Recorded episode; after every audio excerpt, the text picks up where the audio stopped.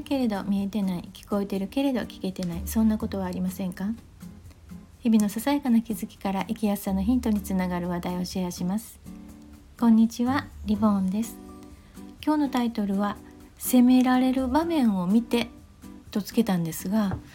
というのは昨日の夜ですね私昨年末に入ったばかりのサークルにまあ、出席したんですね、まあ、コロナの具合があって、まあ、ずっと休みだったんですね。で昨日参加してで新年度の運営について、まあ、会で相談をするっていうことだったんですが、まあ、私はまあ入ったばかりなので黙って聞いていたんですけれどもねそこで司会の人と会員のやり取りの中で司会の方が責められてるって感じる場面があったんですね。そこで思ったことがあるのでシェアします。でそこでいろいろな、まあ、あの決まり事について確認事項はあったんですがその中でも新年度から会費を、まあ、変更しようかみたいな話があったんですね。でその司会進行をしている中である会員がその会費をアップする必要はあるのかみたいなことをそういう内容をおっしゃったんですね。で、えー、なんでそういうアップしなければならないのかっていうことを、まあ、行事とか、まあ、支出を見て最もなご意見を言われたんですけれども、まあ、私も含めて、まあ、他の方もそうだったと思うんですけれどもなんかその雰囲気がすごく悪くなったんですね。なんかあの話し合いっていうよりも司会者が責められてるみたいな感じになって司会者も「いやここはま話し合いなのでね」みたいな返しをしていたんですがで私はそこで最もな話まあ私もその話を聞いてあそうやなって確かにそうだなその意見そうそうって思ったけれども最もな意見なのになんでこの雰囲気の悪さは何なんだと思ったんです。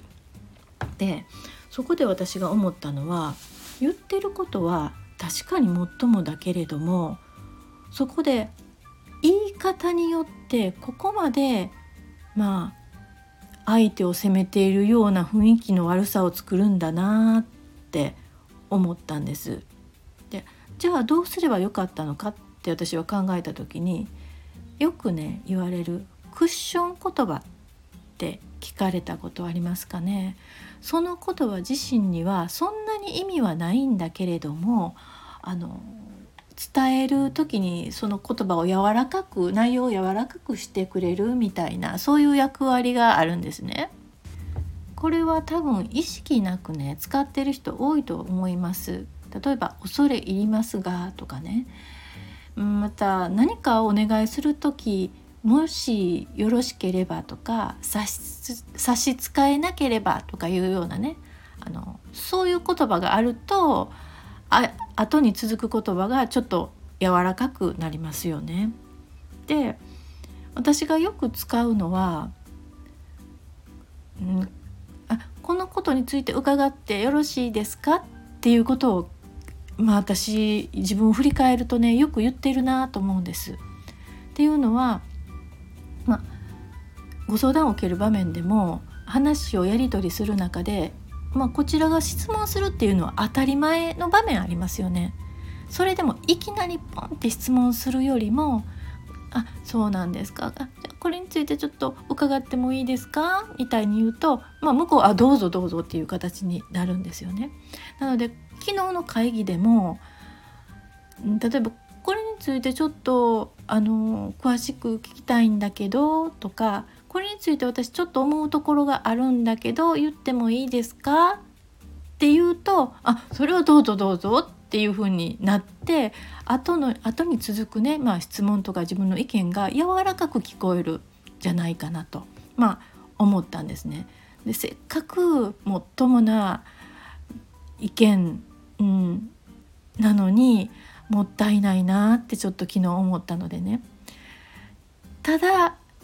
やっぱり自分の気持ちがこうアップしている時って忘れがちなのでねこのことちょっと覚えておくと私自身もこう忘れないでおくといいなと思ってちょっと昨日ねあの再確認したのでシェアしました。